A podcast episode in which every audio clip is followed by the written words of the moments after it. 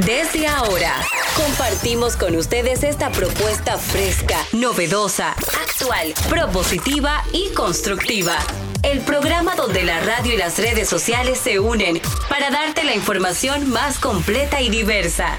Bienvenidos al mediodía con Mariotti y compañía. Al mediodía, al mediodía, al mediodía compañía.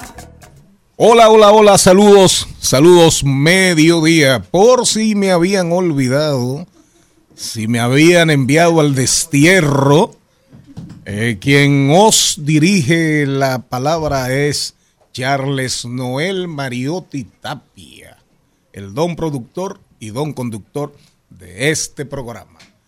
¿Verdad? Así que desde ahora, desde ahora, de verdad, vamos a poner alas a las palabras para llegar hasta ustedes. Diversidad divertida, información sin sufrición, radio y redes, redes y radio. Radio, red de red, ¿verdad? Responsable. Y recuerden a propósito de los ganadores, y no hay perdedores, no hay perdedores. A propósito de las elecciones, eso, eso va para los que terciaron, alcaldes, alcaldesas, directores, directoras, vocales, regidoras, regidores. Recuerden una expresión de la sabiduría popular. Dice, los días felices son buenos, son eso, días felices. Los días malos, ¿qué son? Experiencia. No es consuelo. Véanlo así, ¿eh? Véanlo así. Y siéntanlo sobre todo así. Un abrazo de verdad y gracias por el apoyo que le dan a esta propuesta eh, radial, digital, ¿verdad? Que, que trata de ser una propuesta para un público y que trata de buscar un espacio, un nicho en el mercado, marcado sobre todo por la, por la decencia y por dejar algo, por dejar algo siempre en el alma de la gente. Señor Charles Mariotti Paz, ¿cómo anda usted? Buenos días. Muy bien, feliz, agradecido. Gracias por su sintonía, mi gente. Gracias por acompañarnos en este esfuerzo de información sin sufrición y diversidad divertida. Señor Carlos Mariotti Paz. Buenas tardes, buenas tardes a toda esa audiencia. Aquí en esta cabina, empezando por Don Productor, se salva que no cancelan. Una pregunta rápida, una pregunta rápida para variar un poquito. Se acercan, ya se acerca el final de la serie regular de la NBA, ¿eh?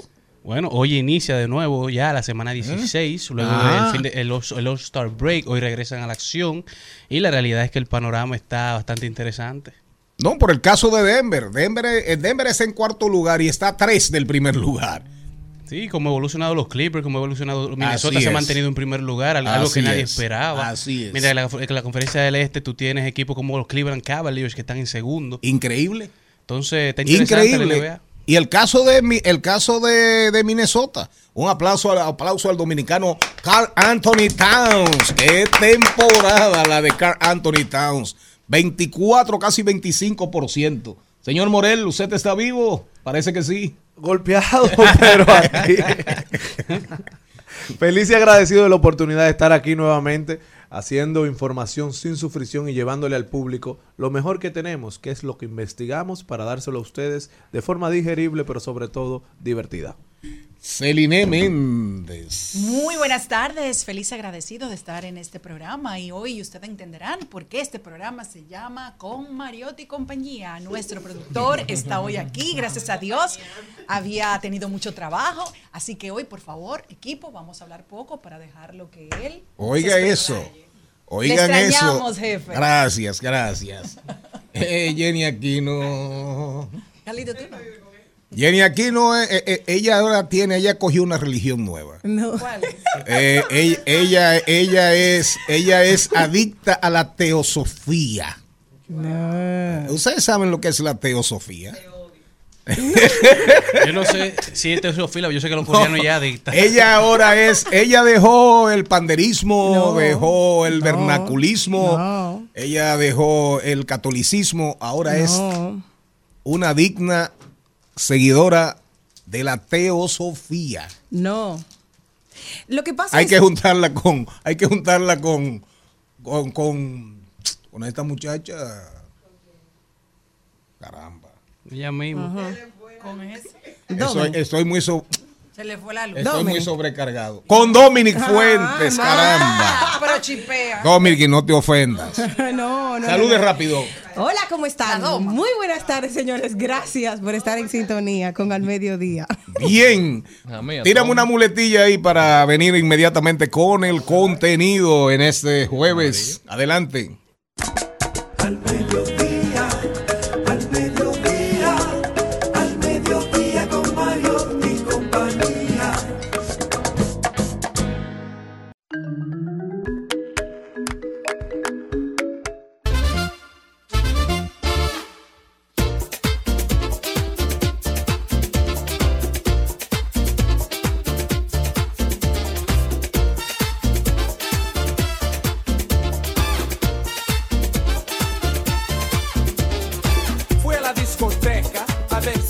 Una fresca. Got myself some rum.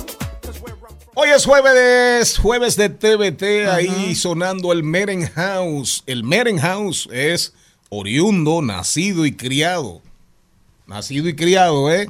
Ahora después caminó por el mundo. Es el merengue dominicano con el house, con el house norteamericano.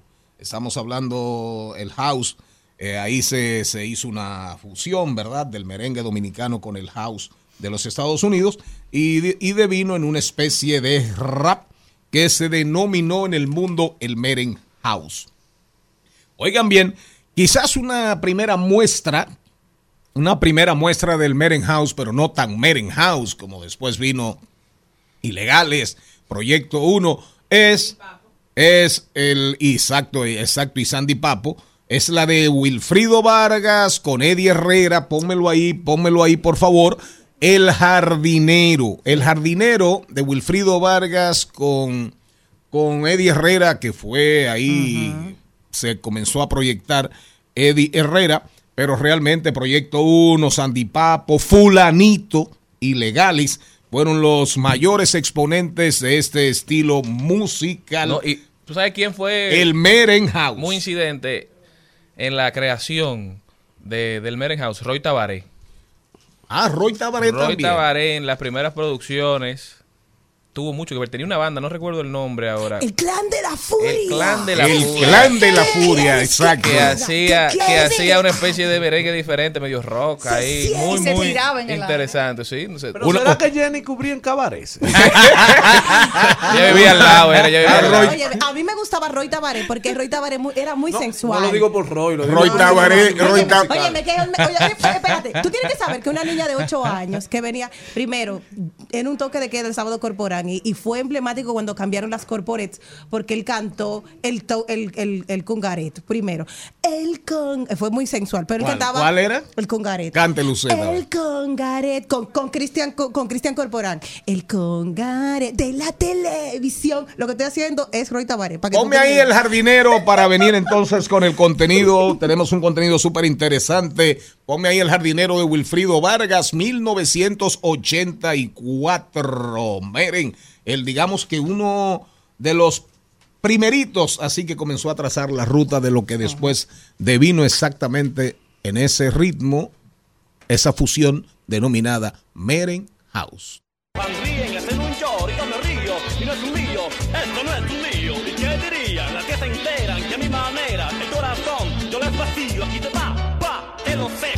Traigo rosas, también violetas, ramillete de mi osote, también pompones, que todo mi cariño lo que compone, no es que yo sea romántico, ni tampoco un playboy.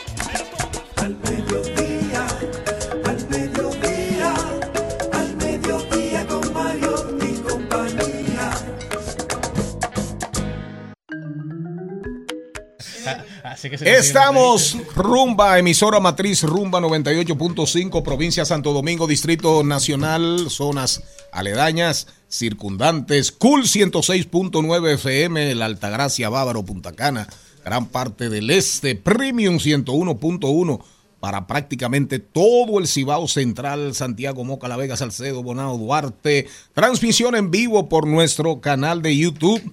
Nosotros estamos, nuestro canal de YouTube es arroba al mediodía radio, pero también ahí está eh, rumba 985fm.com. Nuestro correo electrónico al mediodía radio arroba gmail. Usted puede ver el resumen de este programa, resumen de este programa sábados, domingos, por Telefuturo Canal 23 a las 12. Exactamente a las 12, un resumen de una hora. Telefuturo Canal 23. Hoy arrancamos, hoy arrancamos con la doctora Jaime Batista. Oigan bien, ella es sexóloga. Soltería, demostración de autosuficiencia.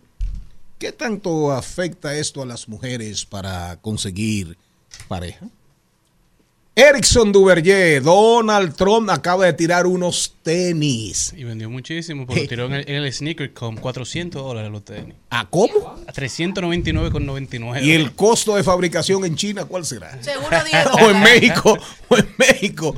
En México, porque para que se sepa, señor Mariotti Paz, ya a México poco a poco con el, con el, con el Neal Friendly, con la, con todo el tema de la cercanía, etcétera. En México va caminando a ser una especie de la segunda fábrica del mundo. Todavía no supera a China, pero va camino a ser una fábrica La del reventa. mundo. 45 La segunda dólares, o hasta 9.500 primera fábrica del mundo. Los tenis de Trump. Un así éxito de, mar- de marketing, sí. Siempre pimpeado. Y dorados como la cabeza de él. Me encantan. qué La bello. cabeza sí parece un, eh, parece un sneakers. Fashion, doraditos, bonitos. Oigan este, nunca se rinde. Donald Trump never surrender. Hoy vamos a hablar con Mónica Mejía, cómo la falta de atención, por favor, 25K. Cómo la falta de atención está impactando a la generación Z, la era digital, el teléfono. Esta era digital marcada por plataformas como TikTok, el uso intensivo del móvil, están generando un cambio profundo, especialmente entre millones de jóvenes.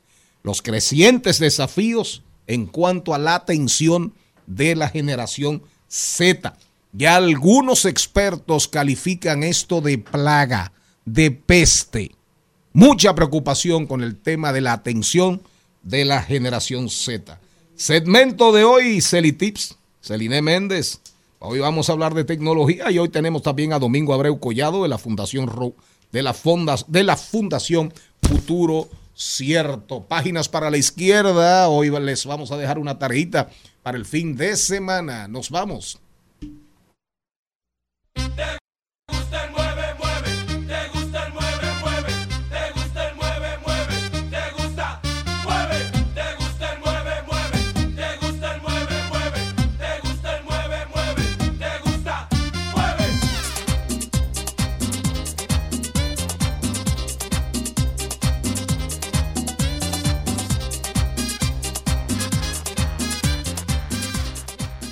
Presentamos 2020. 2020. Salud y bienestar. En Al Mediodía. Con Mariotti y compañía.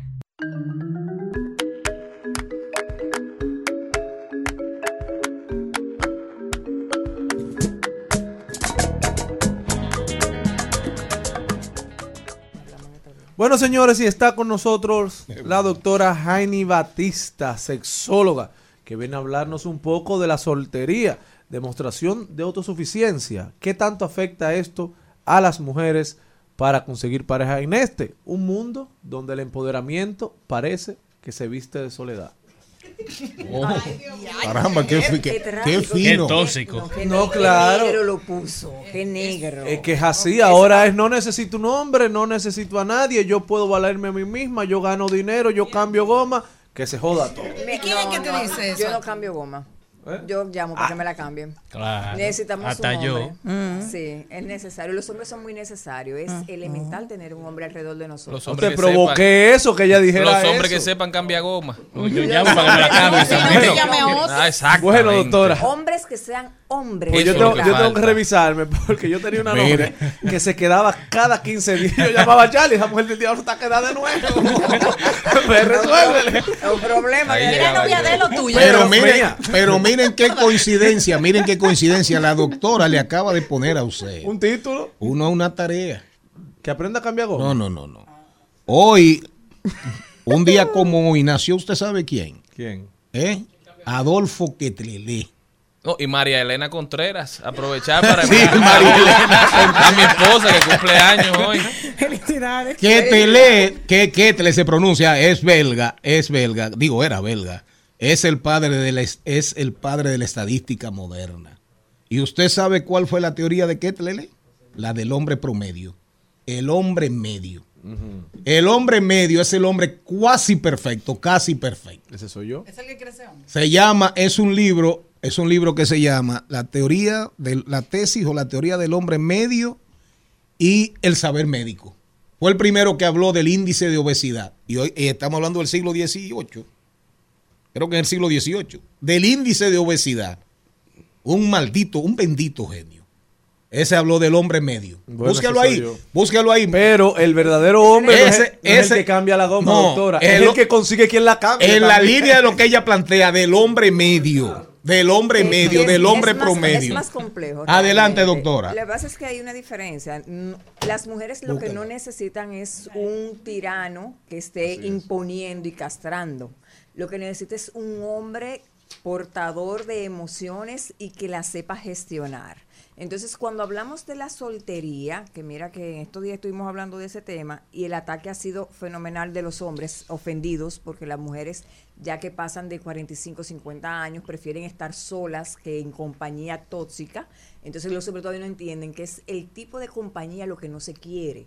Prefiero tener un hombre que esté a mis estándares después de yo haber crecido, evolucionado, sanado, eh, ser un ser humano más humano, empático. Decido tener una pareja que mínimamente esté a mi altura. Un hombre que sea honesto, que sepa comunicar, que sea responsable, que sea cariñoso, que sea protector no, no, no castrador, sino protector, que sea empático y que sea de una relación de igualdad. No la igualdad popular que tenemos ahora de que la mujer y los hombres somos iguales, esa no, esa no existe.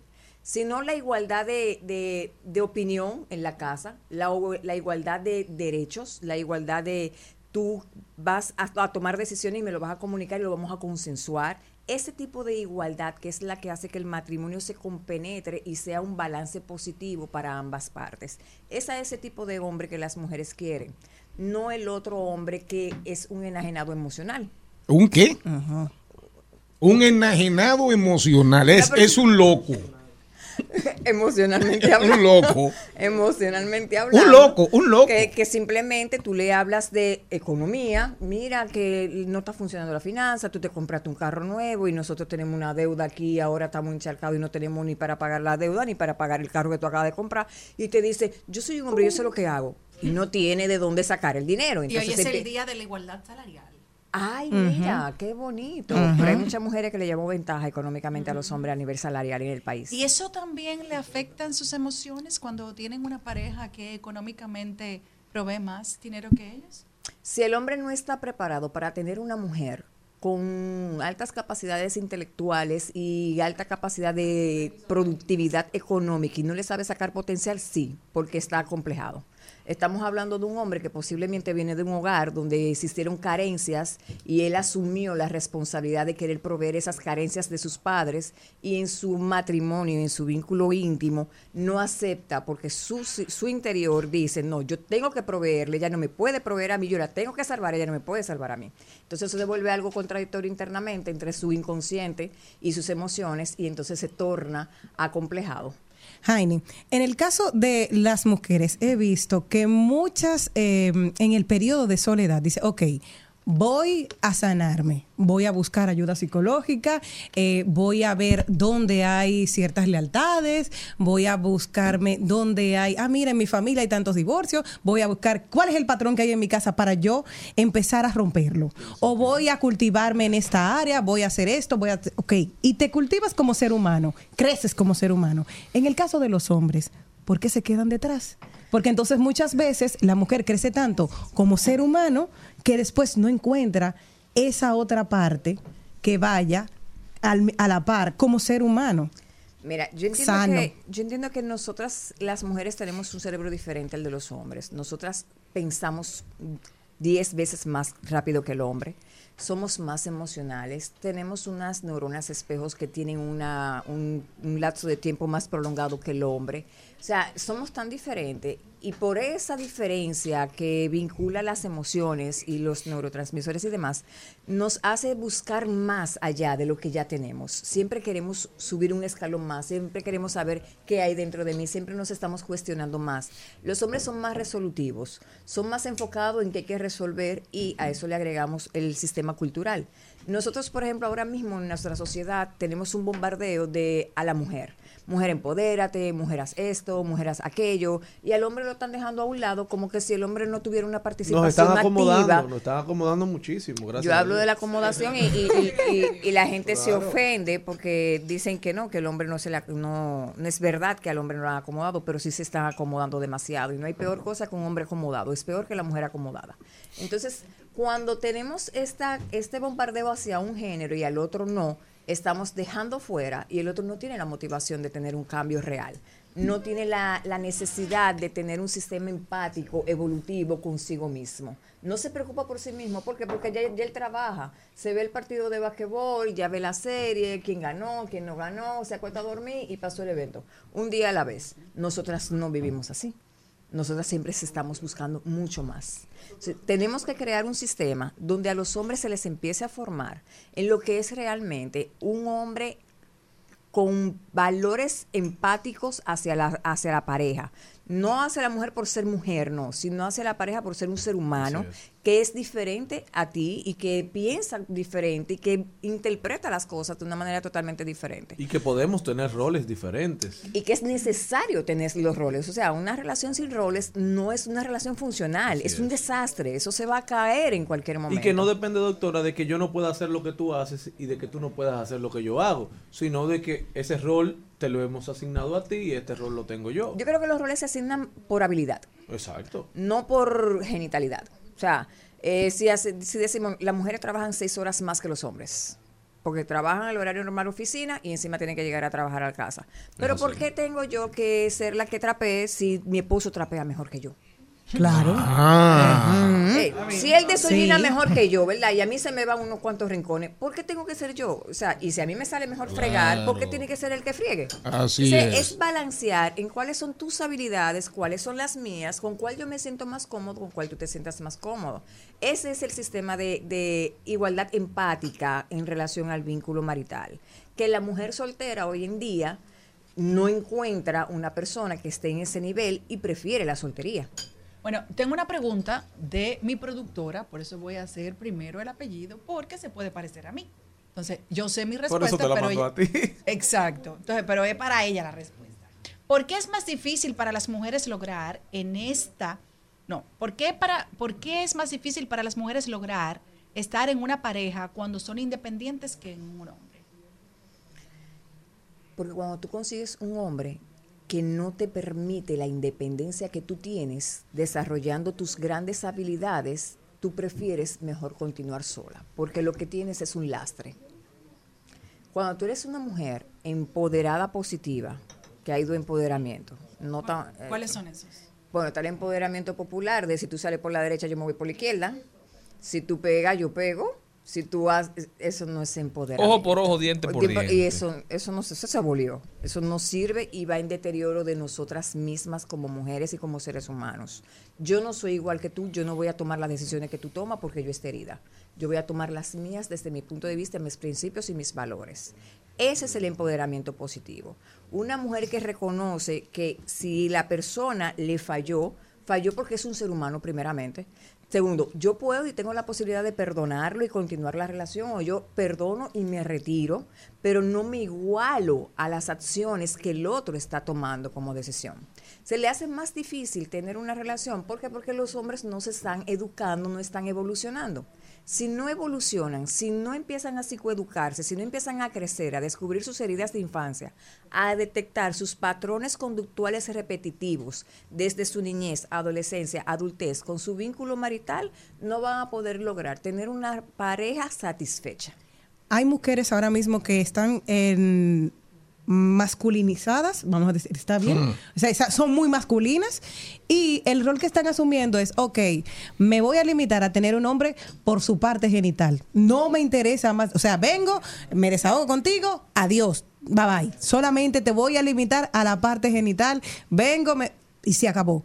No la, no llamaría, no la llamaría masculinizada, la llamaría mujeres heridas. Porque solamente un ser humano herido usa a otra persona como un objeto cosificado. O sea, yo no puedo usar un hombre solamente como que si fuera un cemental o un, un- un pa- un patrón, ¿es que se llama? Muy bien. Un padrón. Sí, sí, un padrote, un padrote. Exacto. El hombre no es un Un padrote. burro echón. No, Mm. eso no es así. El hombre es un ser humano que tiene emociones. Doctora, Con, con siete vibraciones, once vibraciones, temperatura, prueba de agua, y es más eficiente. Nunca se niega y está es. disponible. Y no pelea. Y no, pe- no opina. Está a mano, no Y opina. pide, sí, no No pide, no opina. Si vas a usar a un ser humano, por favor, piénsalo dos veces, estás muy herido o herida. Un vibrador. Mira, a propósito de lo que le decía de Kettler. eh, de este modo, oiga bien, la física social de Kettler se fundó en el concepto del hombre medio. Usted tiene que leer, lea. Es que yo lo personifico. un individuo, oiga doctora, un individuo que en un momento dado es el epítome, es decir, la suma de todas las, lo más grande, lo más grande, de todas las cualidades del hombre promedio, representaría la, toda la grandeza, belleza y bondad del ser. Bondad. Sí, sobre todo bondad. Así termina. Así termina la, la teoría, la tesis del hombre promedio de Kettler. Bondad. La bondad que se puede, se puede adquirir con el tiempo a medida como tú vas creando conciencia de cuáles son tus grandes heridas que te hacen tomar decisiones erráticas. Si el ser humano no tiene bondad, no se puede casar. Si el ser humano no puede hacer compromisos de cambio, no se puede casar. La convivencia es un acto de bondad. No, no. Sí, claro. no, no, sí, imposible, claro no, no, sí. imposible. Convivencia es convivencia, empatía aquí es estamos, Aquí empatía. estamos en- conviviendo en este espacio. Y, Y es un acto de bondad a no veces. No, no, no. Somos A bondadosos. veces. Para nada. eh, El casarse eh, es una decisión de responsabilidad muy grande que requiere de muchos cambios y mucha creación de conciencia. El que se es. casa no puede ser estático y pretender mantener el abanderado desde la soltería. Tiene que tener una modificación radical. De conducta. Total, absolutamente. De hábitos. Hábitos, conductas, actitudes, pensamientos. O sea, hay que cambiar la estructura del pensamiento. Así es. No puedo pensar como soltera si estoy casada. De humildad. De, ay, la humildad, la capacidad ahí. de perdón. Claro, esa la- capacidad de perdón diaria, la capacidad de, de, de- Tolerancia. de- de ver que ese humano es como yo, es de carne y puede cometer todos los errores al igual que yo, aunque sean errores distintos y no estén en- precisamente en mi criterio de errores, con la capacidad de perdón diaria. Jaime, para seguir esta interesantísima conversación. Atención mujeres, atención hombres. Ah, atención mujeres, atención. No importa la edad. Si tú tienes claro cuáles son los criterios de convivencia que tú quieres tener en una pareja, tú lo puedes lograr. No baje tus estándares. Si tú eres una mujer trabajada, una mujer fortalecida emocionalmente, sana emocionalmente o en el camino de la sanación, no permitas que ninguna persona te juzgue o te critique por tu elección de soltería. Se puede ser soltero y estar en armonía con uno mismo y disfrutar de la soltería total y plenamente. Por favor, Como se puede ser este casado ¿No, y tenerlo. Es muy bueno dormir abrazado, desnudo todos los días. Eso es riquísimo. Pero es más rico Pero también es hacerlo solo y saber que no Hasta tiene una persona hostigante, lacerante y que te vive generando culpa y malestar emocional. O sea que siempre debes de elegir el lugar y la persona que te genere tu nivel de paz y sincronía emocional. Y si te da paz levantarte por cualquier lado de tu cama, Mucho levántese, mejor. levántese por el lado que le dé la gana. Felizmente. Si no está pegada de la pared. buen, buen punto, buen punto. Seguimos, nos vamos ahora a un cambio comercial. Cuando regresemos, tenemos segmentos interesantes de este programa interesantísimo y Erickson Duverger que ya está aquí viene a hablarnos del éxito, el éxito, el éxito. Oigan bien, el éxito de los tenis dorados, los golden tenis uno. de Donald Trump. 400. No te pares porque uno se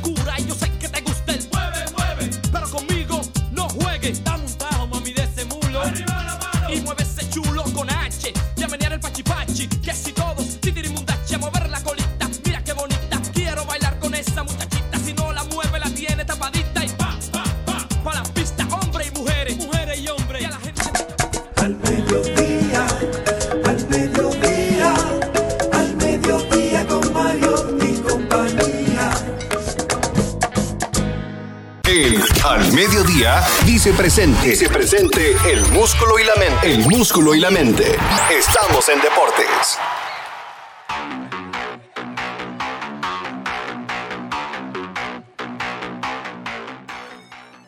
Señores, y para los fanáticos de Messi, en el día de ayer arrancó la MLS, en donde el Inter Miami hace su debut de temporada, en donde presentaron a Luis Suárez ya de manera oficial, que se integró al equipo. Y sin lugar a dudas, Luis Suárez, Leo Messi, Busquets, Jordi Alba, todos los jugadores del Fútbol Club Barcelona, que ahora después de viejo pertenecen al Inter Miami, eh, le dieron la victoria del primer juego de temporada al Inter Miami, 2 a 0 contra el equipo de Real Salt Lake. Pero para los fanáticos de Cristiano Ronaldo, Cristiano también en el día de ayer jugó y marcó su tercer gol del 2024, registrando nueve en los últimos nueve partidos y marcó el gol que le dio la victoria al Al Nazar sobre el Alfiria, clasificando así a los cuartos de final de la Champions League asiática. Mientras que también siguiendo en fútbol aquí en República Dominicana, el equipo de la LDF, el Moca Fútbol Club, debuta hoy en la Copa de Campeones en donde buscarán hacer historia con la victoria de la serie de la CONCACAF. Sería, sería el primer equipo dominicano de la Liga Dominicana de Fútbol en ganar en esta copa que se- ellos clasificaron el año pasado y se estarán midiendo hoy contra el equipo de Nashville a las 8 de la noche. Mientras que a nivel de la Champions League, en el día de ayer ya cierran los partidos de ida de la ronda de 16, de los últimos 16. Los primeros partidos terminó con el Porto una victoria sobre el Arsenal. El Napoli y el Fútbol Club Barcelona empate 1-1, similar a los juegos de antes de ayer, en donde el Inter ganó 1-0 al Atlético Madrid y el PSV y el Dortmund se fueron empates 1-1, por lo que los partidos de esta ronda de los últimos 16 se estarán definiendo en los partidos de vuelta. Mientras que a nivel de baloncesto, ya mañana llega el enfrentamiento de República Dominicana contra México, en donde se busca ya clasificar a la AmeriCup 2025 de la FIBA. Estará siendo realizado en el Palacio de los Deportes, en donde República Dominicana llega en el top 5 del ranking de poder de la AmeriCup 2025. República Dominicana está en la posición número 5. En el primer lugar está Estados Unidos, luego Brasil, Argentina, Canadá y República Dominicana. Por lo que se espera, México que se encuentra en la posición 7, que República Dominicana tenga una victoria en el día de mañana. A nivel de béisbol ya se completó el listado que se hace pretemporada de MLB del top 100 de jugadores que están dentro del roster previo a iniciar la temporada, en donde República Dominicana cuenta con 12 jugadores y dentro del top 10 contamos con dos. Juan Soto está en la posición número 7, se dice que es el mejor séptimo jugador actualmente entrando esta temporada y Julio Rodríguez, el sensación de los novatos prácticamente nuevo en la, liga, está en la posición número 10. En la posición número 1 dicen que Acuña Jr. es el mejor jugador actualmente entrando esta temporada. Luego colocan a Mookie Betts, a Aaron Josh y a Shohei Otani. Fue la gran sorpresa colocándolo en la posición número 4 cuando viene de ganar el MVP.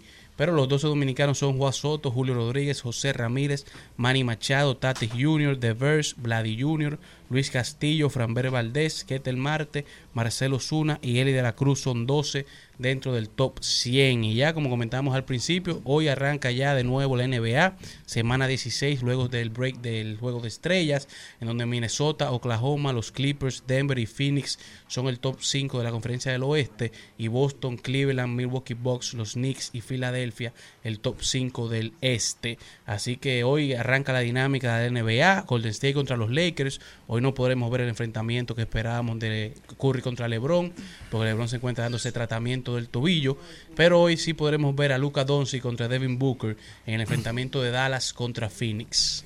Que uno cree que solamente se especula en el ámbito, en el ámbito de la farándula se especula muchísimo. Ahora, por ejemplo, en farándula y deportes, por ejemplo, ahora hace días que está ahí el tema que si la ex de Tom Brady, que encontró el amor en Giselle. Eh, eh, sí, Giselle, la, la famosísima modelo brasileña. 15 años casada con Tom Brady, se divorciaron en el 22. Ella ahora, farándula y deportes. Encontró el amor en su entrenador de, de artes marciales. Es más o menos, pero no, es un- no, llega, no llega al nivel de la novela de Shakira y Piqué. ¿Verdad? En el caso de Giselle, ella es modelo, nunca cantó. En el caso de Shakira, de no, una de las, de las modelos más famosas del mundo. Bueno, ellos se divorciaron, manejaron su asunto muy discretamente, muy con mucha adultez. El caso de, de Tom Brady, que dicen muchos coinciden, la inmensa mayoría de, de cronistas y opinadores del fútbol americano dicen que es el más grande de todos los tiempos del fútbol americano. De acuerdo. Pero fíjense ustedes que Asimismo comenzaron a hablar en estos días si Doncic y Jokic se juntan. Sí, todo esto a raíz de la relación que demostraron frente a cámara en el fin de semana de estrellas, porque se encontraban en el equipo del Claro. oeste y la gente veía la dinámica de ellos ambos. E incluso le hicieron la pregunta a Jokic él dice, bueno, yo estoy muy bien en Denver, si Lucas tiene problema en Dallas, vemos si lo recibimos. Sí, pero al final es chercha, porque imagínate tú, imposible, no es- digo, nada es imposible, pero juntar a Sí, se Luca. juntaron Kevin Durant y Stephen Curry Sí. en, en ese momento Sí, que pero- se encontraban los dos en su carrera, no pueden decirle que Pero- no a Lucas. Pero es que ahí hay, hay un nivel salarial muy alto. No, pero Dan Silver tú vas a ver que el próximo año el juego de estrella va a tener que ser Estados Unidos versus el mundo Claro. para poder revivir. Va, va a tener que ser. Sí, no, no, eso no sirvió. Eso no sirve. Estamos es- eso ya, eh, ya el juego de estrella, el juego de estrella no te llama para nada la atención. Nada. De hecho, por eso fíjate tú que revitalizaron, le metieron un ingrediente nuevo al pregame, o sea, Ajá. al día, al día antes. Claro. Y cambiaron, a- antes tenían el Team LeBron, el Team Gianni, volvieron Ahora otra vez volvieron a al Liz. West, pero van a tener que hacerlo. Ese sí va a ser interesante. Es que tienen que buscar la manera de sacar lo mejor de esos seis años que duraron en formato de capitanes y de draft. Claro. Y de unificarlo con lo mejor que tiene el formato original que, que están utilizando ahora y modernizarlo entre ambos. Claro. Porque la realidad es que los días anteriores, los días previos fueron interesantes, pero como comentaba Charlene y yo al otro día del juego de estrellas aquí, yo quité el juego en, en como faltaban ocho minutos. No, no, no, yo ni lo Es vi. que es un juego que ya iba por 200 puntos. No, pero yo ni lo vi. punto antes que se acabara el No, segundo cuarto, no la primera sentido. mitad. Pero yo ni lo vi. Súper abu- y entonces ah, tan aburrido que hasta los donkeros estaban fallando porque cuando ellos to- hacen todas las jugadas estelares que llaman la atención son chulos pero hasta eso lo estaban fallando Un choteo. Eso se llama un choteo. Cero No, defensa. sabes- De Globe, de, de, eh, el Golden, eh, ¿cómo se llama? Los trotadores, eh, los Los trotamundos. Ajá. los trotamundos de Harlem. Pero es un espectáculo. Eh, claro, pero eso es un espectáculo. Eso es lo que deberían de. Ahora, el tema de Doncic, de Luca, Lucas Doncic y, y- el Joker, Jokic, al final ahí hay un paquete salarial casi de 600 millones de dólares. Sí. No es fácil, porque Jokic, Jokic, Jokic está ya camino a un contrato de 5 años, que ya está operando. también. Y no, pero Luca creo que el año que viene renegocia. eso es, eh, en donde sea que vaya le toca Hay el que darle- nuevo. claro. es salir del contrato Imagínate. de novato a un contrato ya de superestrella Para ir a Denver, tendría Denver que hacer unos ajustes extraordinarios. Bota el equipo entero votar el equipo entero. votar el equipo entero. Pero qué interesante, qué interesante, de verdad.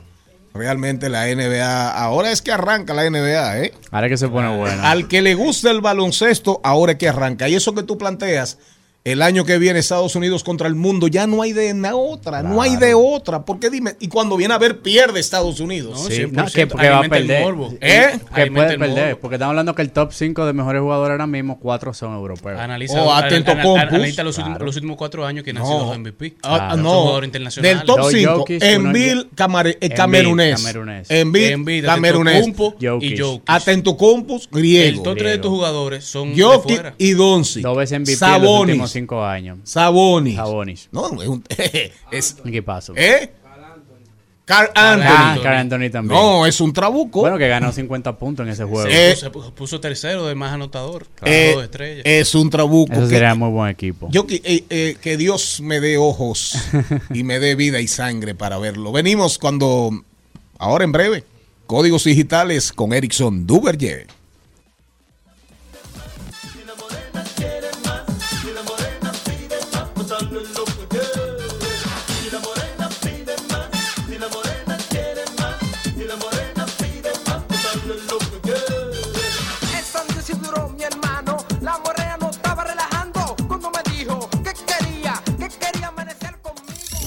Codex, Codicus, Codiculus, Código, Dígitos.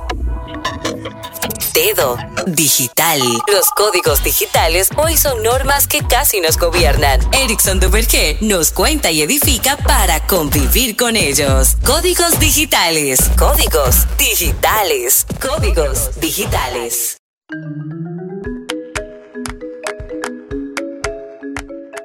Señor Duverger, Donald Trump, ¿cómo van, aparte de subiendo de precio ya y convirtiéndose en... Marcando que hay que historia. salir a buscarlos. Que hay que salir a buscarlos y estar dispuesto a pagar Mucho dinero. cualquier precio. ¿eh? Los tenis de Donald Trump. Explique eso, por favor, usted que sabe de eso.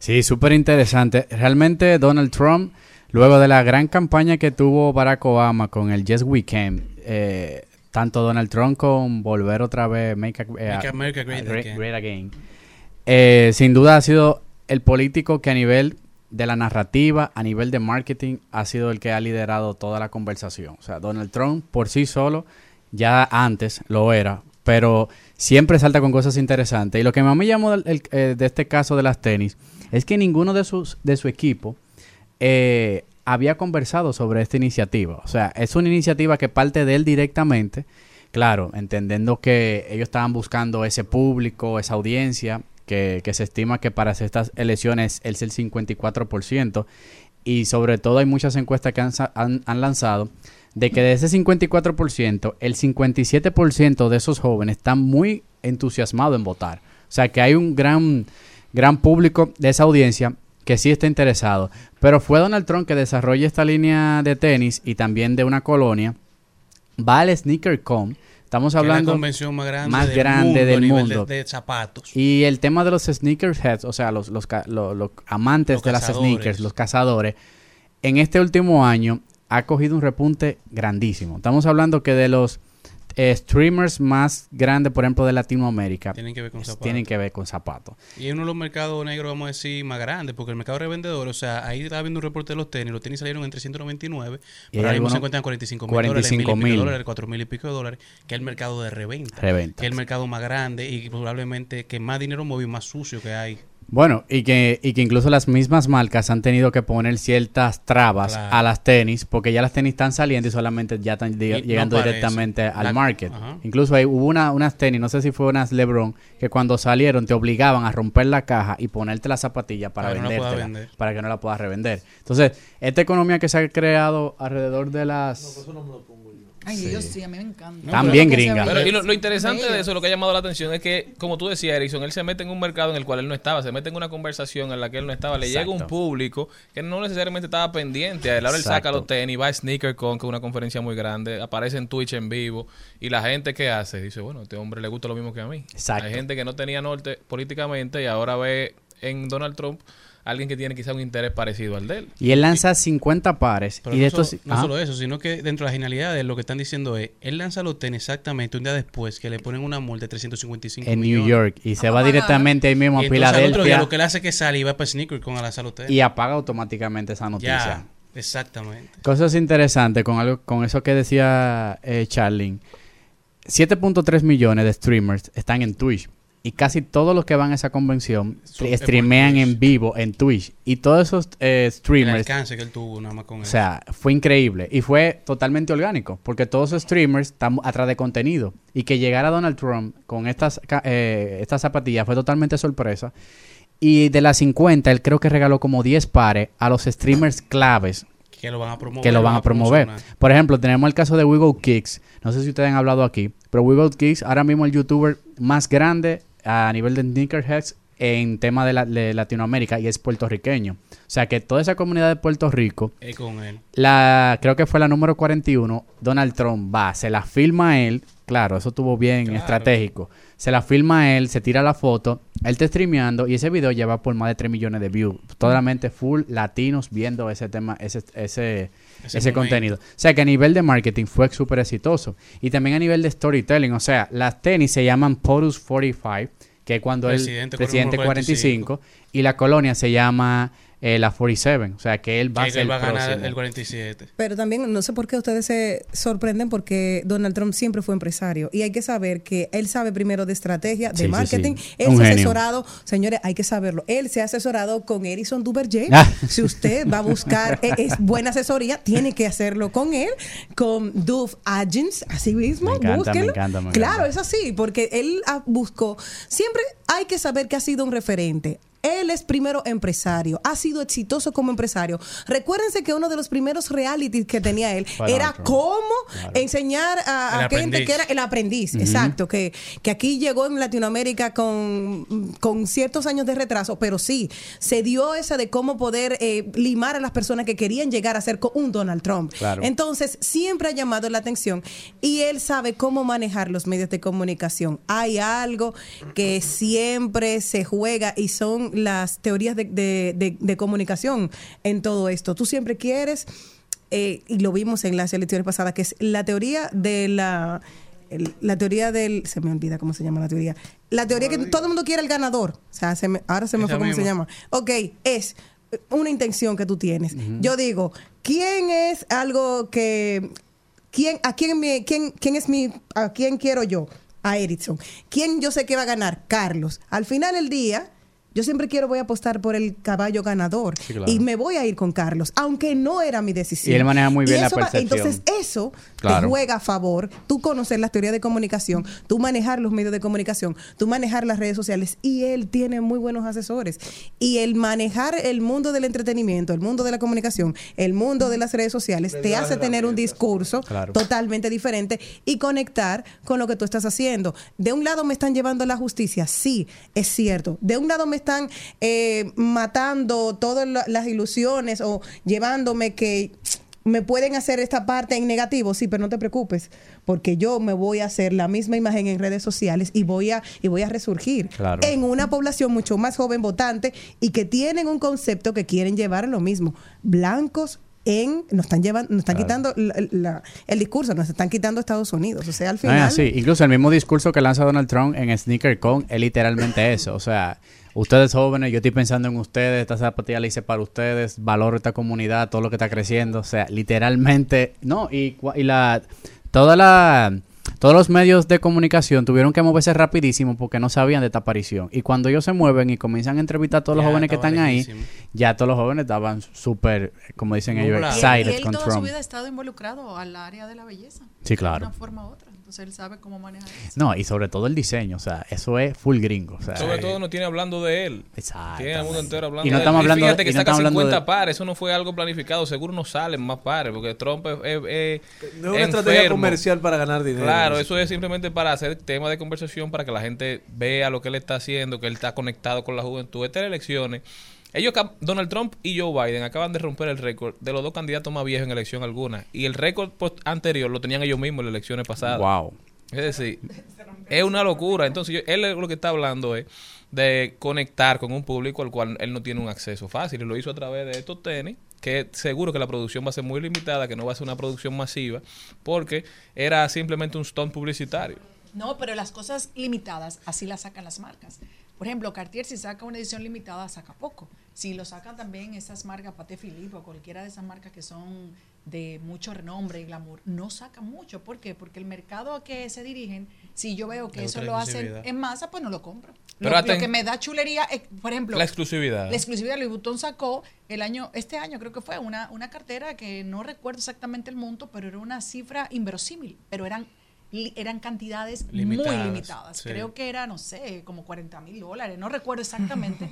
Pero era una edición para eso, para que el que tuviera esa cartera supiera, vamos a separar a los muchachos de los hombres. Pero óyeme, yo le voy a dar un consejo a la gente que vive en Estados Unidos y al que vive aquí, porque nadie sabe, viajan bastante. Si usted ve una gente en la acera caminando con unos tenis de Donald Trump y con Bueno, una gorra sí. que diga Make America Great, cruce la acera.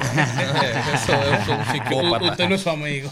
es un psicópata. No, pero sin duda que, que Donald Trump es un, un maestro de, de todo este Yo tema creo de la Donald Trump nada narrativa. más se le acerca a Kanye West. Porque Kanye West hizo algo Sí, similar días similar, antes. claro. Que fue el anuncio, el, el spot del anuncio del, del Super Bowl. Ajá. Que él dijo, no hay presupuesto, gastó 7 millones eh, colocando el anuncio y grabó un anuncio desde su vehículo con su celular, con su iPhone, eh, anunciando el lanzamiento de Yeezy, de la página oficial y de la mercancía nueva que salía.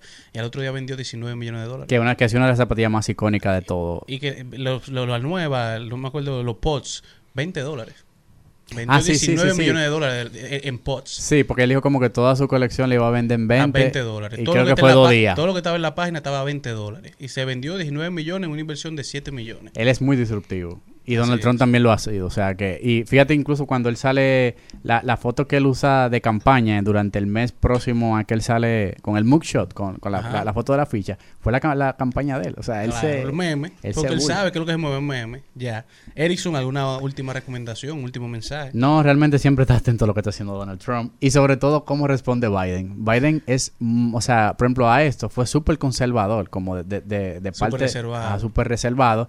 Y yo entiendo que él debió de, de, de- de canalizarlo de otra manera, porque al final es una comunidad de las que ma- ha, crecido más.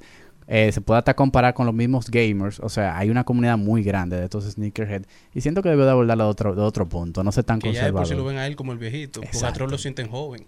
No, ahora Joe Biden se pasó en el, en el Super Bowl hablando de que es de snacks, hablando de que, que la, la Oreo la, la, la han, la han puesto más grande. Sí, y- porque es un esfuerzo más o menos de lo mismo, de buscar atacar a ese público. Lo que pasa es que no saben cómo no conectar y simpatizar exacto. con él. Y Donald Trump sí lo entiende mejor. Exactamente. Pero así es, señores. Erickson Duverger, Códigos Digitales. Este programa continúa.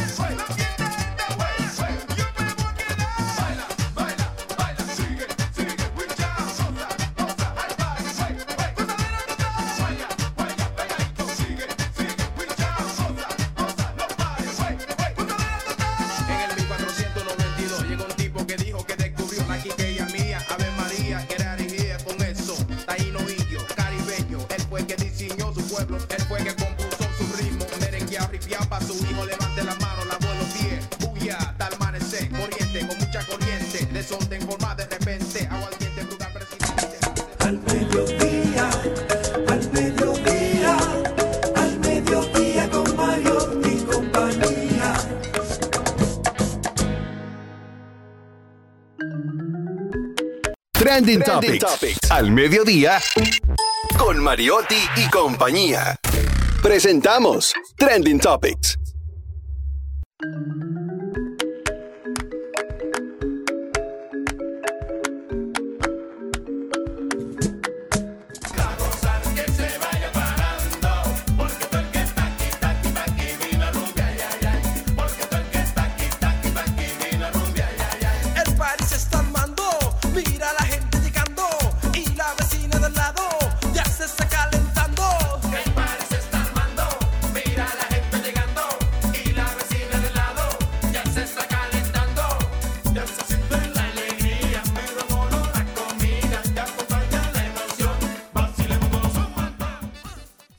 Estamos de vuelta, mi gente. Esto es al mediodía con Mariotti y compañía por Rumba 98.5 y nos vamos a ver cuáles son las principales tendencias en las redes sociales. Jenny Aquino. Bueno, hay una señora llamada Josefina que asumió que ella fue la que mandó el audio aquel que se le atribuye supuestamente a la señora Hanoi, que fue ella, que en el grupo de Ay, la Jenny, tú que maquinaria... dijiste que era ella, que era Hanoi. Eh, diciendo- Pídale, pídale perdón, a, yo pídale perdón, Perdón. a Hanoi Sánchez. Perdón, Sí, yo que se lo dije puso, a lo interno que de se nosotras, puso a nosotros hablar. lo dijimos al interno, nunca lo dijimos al aire. Gracias, Celine. Dijimos, pero todo Ah, el pues, mundo perdón, asumió Jenny. que era ella. Gracias, Celine, por tirarme hacia adelante. Bueno, señores. Pero no pasa nada. Pero lo grande, lo grande, quiero decir algo importante. Para el joven ese que dio los 100 desayunos y solamente 10 personas votaron, importante Y saber. él dio 100 desayunos. Espérense. Pero un 10% no Pero, algo. No, quiero decir algo, que él es tendencia. Pero Sigue siendo tendencia. Bíblicamente, el Señor Jesús sanó 10 leprosos y solo uno se devolvió a darle las gracias. O sea, él está a nivel de Jesucristo con el 10%. O sea, tiene que Muy sentirse bien. satisfecho. Brillante, Jenny. Satisfecho. En la misma- Brillante, Jenny. Yo creo que yo- si tú te juntas, Nadie le si dio- tú te nadie le dio juntas, esa si tú te juntas con él, tú le dices eso. Claro, claro. Claro. Si el Señor, si a Jesucristo solamente el 10% se le devolvió y le dijo, gracias, entonces a él le dieron el 10%. Tranquilo. Brillante, señores, Jenny. en, la, Está bien, mi- Jesús. en la misma línea de Jenny Aquino, haciendo un poquito de relajo de todo lo que ha acontecido. También es tendencia la número 4 de la República Dominicana, la mejor del país, Sonia Mateo, que dijo que nos maten, pero esa alcaldía no nos las van a robar. Y yo creo que ya la Junta eh, tiró el último boletín dando como ganadora a la alcaldesa que don Sonia Mateo apoyaba. Pero Dajabón, Dajabón no está fácil. En Dajabón hay, me dicen, me dicen, para no cometer el mismo error, el mismo error que Jenny Aquino, me dicen cuando juzgó y, y habló de Hanoi Sánchez, Hanoi Sánchez, que Hanoi, Hanoi es una, como mujer hay que respetarla. Sí, claro. Ahora, no por eso usted tiene que dejar de decir que ganó una alcaldía en el PLD, que se la llevó para la fuerza del pueblo y después se la llevó para el PRM. Y perdió. ¿Verdad? Y los PRMistas no la apoyan. Podemos decir eso también, ¿no? Eh, gracias, muy amable. Para que se endulce la Ahora, vida, que se queda amarga. ahora, en el caso, en el caso de Dajabón, Dajabón está encendida. Pero ya, ya se tiraron el último boletín. Ganó la de Sonia La Mateo. del PLD, sí. Bueno, pero, ahí había un chisme buenísimo también porque Carmen Inver Brugal, Carmen Inver, conté al final Brugal, dijo, al delegado montaron a los delegados del PRM en el helicóptero, pero dejaron a pie al delegado del PLD. Le dijeron, usted no va. Usted no va en el helicóptero para que la junta para la junta central electoral y No no, hay- no hay y no- espacio. y no lo montaron pero ya es verdad ganó Sonia Sí, yo vi Mateo un acta donde ya Bueno, yo tengo. Sonia Mateo ganó digo- porque yo no conozco a la que digo- compitió. digo Sonia Mateo porque Sonia Mateo es Sonia Mateo verdad Otra tendencia del día de hoy es Betty Jerónimo, porque hizo, otra que puso a todo el mundo a rodar. hizo una forma de felicitación a todas las personas que lo apoyaron de una manera que a mí particularmente me encantó. Ella mostró, ayer hubo un par de comunicadores y comunicadoras que cuestionaban que ella no tenía ningún mérito eh, en lo que ha hecho a nivel de su trayectoria política, cosa que yo no estoy de acuerdo para nada. Y lamentablemente eran muchas mujeres en las redes sociales que decían eso. Entonces ella hizo una, una felicitación muy chula con la canción de La Bolita, poniendo todos sus dis- dis- eh, los diplomas, los logros, eh, los reconocimientos, el trabajo que ella ha hecho como mujer. Yo solamente quiero decir algo. ¿Y, y cuál es la Lamentablemente- canción de la bolita? La Yo tengo una bolita que, me sube sube y me baja. Ay, ay, que me sube y me baja, me sube, me sube. Y quiero decir esto. Lamentablemente este país solo juzga a los que venimos de los medios de comunicación. Si un doctor quiere ser político, no hay problema.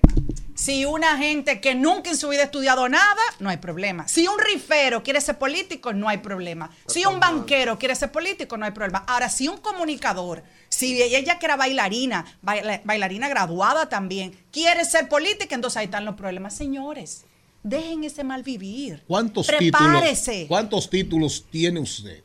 Muchos. Y si quieres te puedo mandar mi currículum. Pero yo Tengo no, pero, tres pero no, pero no, licenciaturas, pero tengo no, pe- dos pero no peleé conmigo, no máster, conmigo. Y, y tú lo sabes porque me dijiste, Pero "Selene, no pelees, no qué cosa". pelees Y cuando conmigo. termine ahora me Repítelos, faltan tres. repítelos. Te- Casi tengo tres, dos licenciaturas y faltan tres materias para la tercera Y licenciatura. vas a hacer otra más. Voy a hacer otra más. Te Es que- vas a poner vieja Vieja, estudiando pero mira cómo ¿eh? yo estoy, mira, con mi cremita.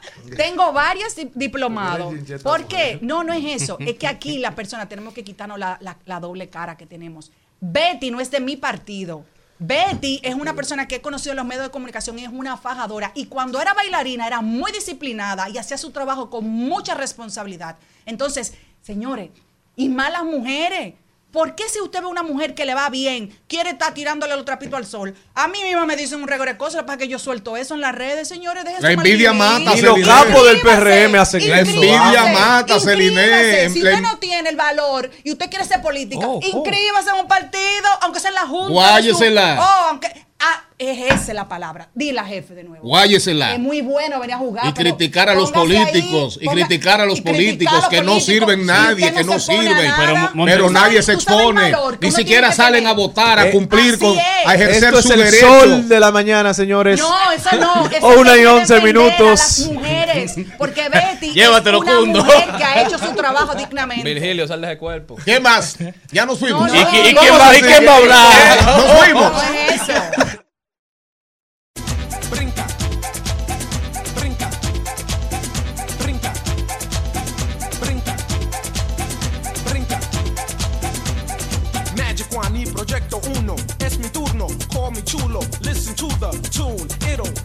Plus it's hot like June. La música es caliente, soy doctor y tú eres mi paciente.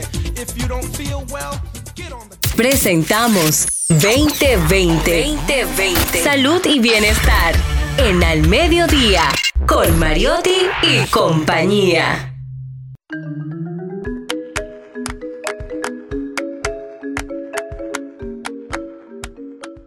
Y con nosotros ya en este panel, Mónica Vejían, una de nuestras expertas de salud y bienestar, que nos trae un tema muy interesante.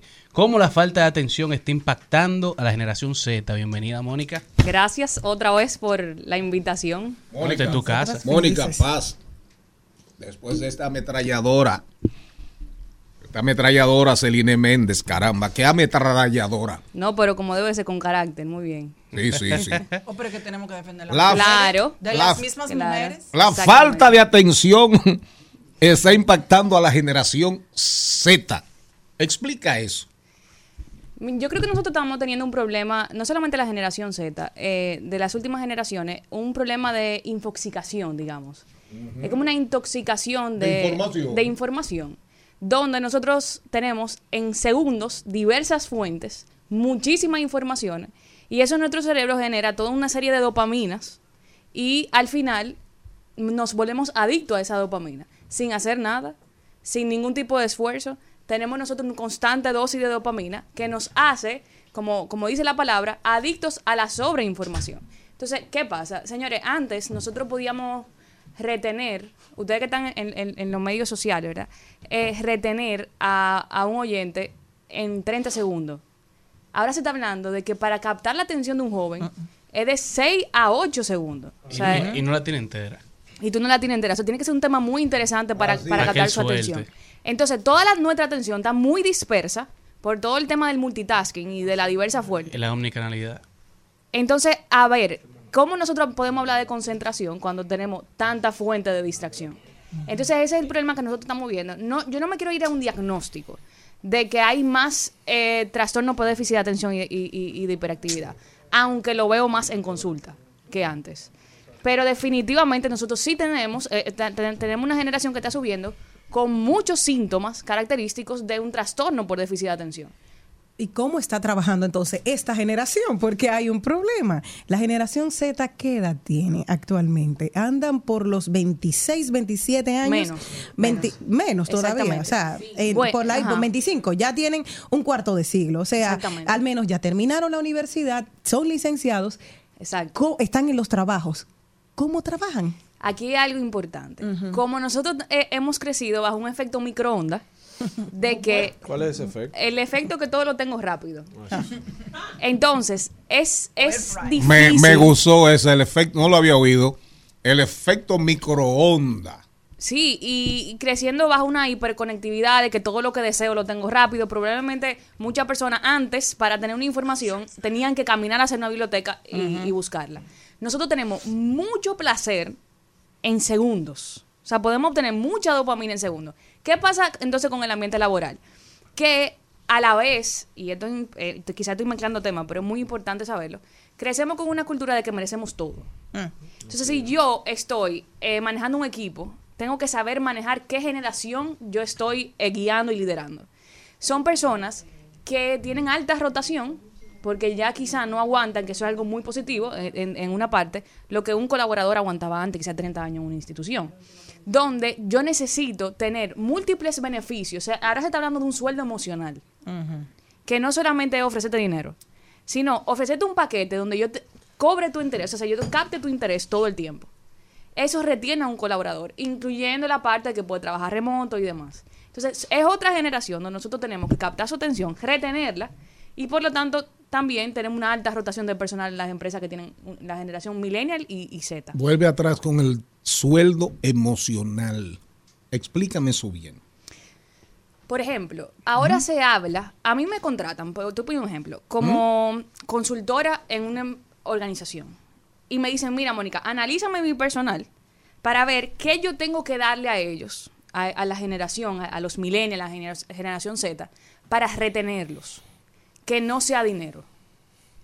Eso es la investigación del sueldo emocional. ¿Qué te motiva a ti? Bueno, mira, a mí me motiva trabajar en mi casa. Muchas, por ejemplo, desarrolladores jóvenes, muy pocos desarrolladores se quedan en su casa, se quedan eh, eh, presencial trabajando en la oficina. Entonces, ya vamos hablando de un sueldo emocional, donde hay muchos convenios, que eso me lo encuentro muy positivo, de con centros de salud mental y las empresas, donde tú vas y yo te doy un porcentaje, o sea, yo le cubro un porcentaje de, de terapias al, al colaborador. Entonces, todo eso va motivando al colaborador a, reten- o sea, quedarse en la empresa y no cambiar de trabajo. Pero fíjense todo esto, nosotros tenemos que antes, el- el- la, el- el- la- la generación de antes era sueldo y, y esa es tu realidad. Vacaciones, gasolina, si Exacto. acaso. Y si era una muy buena institución como el Banco Central, por ejemplo, te le pagaba la escolaridad a tus hijos. Exactamente. Y Pero- tenía mucho, mucho beneficio. En la cultura de, de, de management, ¿verdad? Moderno, es tratar de sacar el mayor provecho a ese recurso humano que tú estás empleando, porque necesariamente el mismo incentivo no funciona para todos. Hay quienes tienen una motivación intrínseca, que quieren que los promuevan, que quieren crecer dentro de la empresa. Hay otros que su motivación es plenamente extrínseca, que solamente les interesa quizá lo monetario, pero hay otros que tienen una motivación trascendental, que quieren hacer un trabajo en el que impacte en su entorno. Entonces, si yo le ofrezco dinero a Jenny, que tiene una motivación trascendental, quizás eso no la motive a dar lo mejor de ella. Entonces yo, haciendo ese estudio de ese pago sentimental, ¿fue que dijiste? Emocional. Emocional. Un sueldo emocional. Entonces yo puedo sacarle el mayor provecho a esas personas y hacerlos que se sientan conforme en el trabajo que están desarrollando. Exactamente, porque volviendo al tema, por esa, exactamente esa misma razón, para yo captar la atención de esa generación, de, de nuestra generación, yo tengo que tener diver- es como una carpeta de beneficios. ¿Por qué? Porque estamos muy dispersos. Y eso no necesariamente, o sea, no es malo. Pero cuando hablamos de, desde la parte de la tecnología, que es muy buena, pero mal utilizada o utilizada de más, entonces nosotros podemos, y lo veo en consulta cada rato, eh, tú, tú ves que se disparan la tasa de, de ansiedad y depresión. ¿Por qué? Porque si yo estoy insegura, yo no sé si lo ámbito como en la sociedad, yo estoy insegura, cojo mi celular. Estoy ansiosa, cojo mi celular. Entonces de repente, o estoy muy feliz y puedo también coger mi celular. De repente, toda la regulación emocional conlleva el uso del... eh, del Se convierte en una celular. muletilla. Entonces, por eso es que te dicen, busca cuál es el detonante. Exactamente. ¿Qué te está haciendo agarrar tu celular cada cinco segundos? ¿En qué momento que tú agarras el celular? Porque tú estás teniendo una conversación, te ponen un tema incómodo y tú en vez de seguir mirando a la persona, agarras el celular y ya usas eso para disipar la atención. Entonces, Exactamente. eso hace muchísimo daño y nos aleja de enfrentar los problemas. Exactamente. Y nos estamos convirtiendo en personas y en una generación evitativa. Exacto. ¿Por qué? Porque nuestra atención está sobreestimulada, o sea, nuestro cerebro está sobreestimulado y a la vez no estamos afrontando lo que tenemos que afrontar. Y no- nos pasamos el tiempo en lo que debía, de- lo que debía ser entretenimiento ahora se ha convertido en lo que hacemos todo el tiempo. Uno pasa Una dependencia. dos horas en un loop de, de un contenido igual y lamentablemente eso no genera ningún tipo de crecimiento personal. Información no es aprendizaje en esta época. Exactamente. Para los que nos escuchan y no saben eres, cuáles son, sí, para los que nos escuchan y no se acuerdan cuáles son las generaciones Z, recuerden que nacieron entre el 1995 a principio, a Exacto, partir de menos. 1995 hacia, hasta el 2000. Son esa generación Z. En el caso de ellos que están trabajando y van cambiando de trabajo como cambiarse de ropa interior, esto, ¿qué les hace a ellos al momento de ver un currículum para su selección? ¿Es positivo o es negativo? Porque tú me dices a mí, eh, vamos a buscar el, el- el- el currículum de Celine Méndez, que tiene una generación como la mía. O sea, estamos nosotras, eh, somos contemporáneas. Tienen unos trabajos estables de, bueno, trabajó 7 años, 15 años en una empresa, 13 años, y tú le ves estabilidad. Sin embargo, ellos vemos que la generación Z va brincando y brincando y brincando. Pero porque brincando también es parte de una generación del de desapego. otra cosa, Es exacto. importante eso. ¿Cómo, ¿Cómo tú lo ves eso? Al momento de ser seleccionados para un trabajo, ¿esto es positivo o es negativo? De que tú me dices a mí, en siete años ha estado en seis trabajos, ¿cómo se ve esto? Fíjate algo, las reclutadoras, las empresas han tenido que cambiar de abordaje. Antes eso se veía mal. Pero ahora hay una media de que si el, si el colaborador te dura, el joven, dos años en un trabajo y cambia a los dos años y vuelve a cambiar a los dos años, como una media, ¿verdad? Eh, estamos hablando de una persona estable. Quizá en generaciones pasadas eso era una locura. O sea, las referencias de estabilidad cambiaron. Totalmente. O sea, nosotros Y yo tengo que entender eso si, si voy a reclutar a una persona. Entonces, por eso es que la exigencia o el reto, mejor dicho, de, de la persona que contrata es muchísimo mayor. Porque si yo quiero que tú me dure más de dos, dos años, teniendo una persona estable, inclusive hasta estructurada, proactiva y demás, la hay demasiada oferta, que con- hay demasiadas empresas que ofertan cosas diferentes.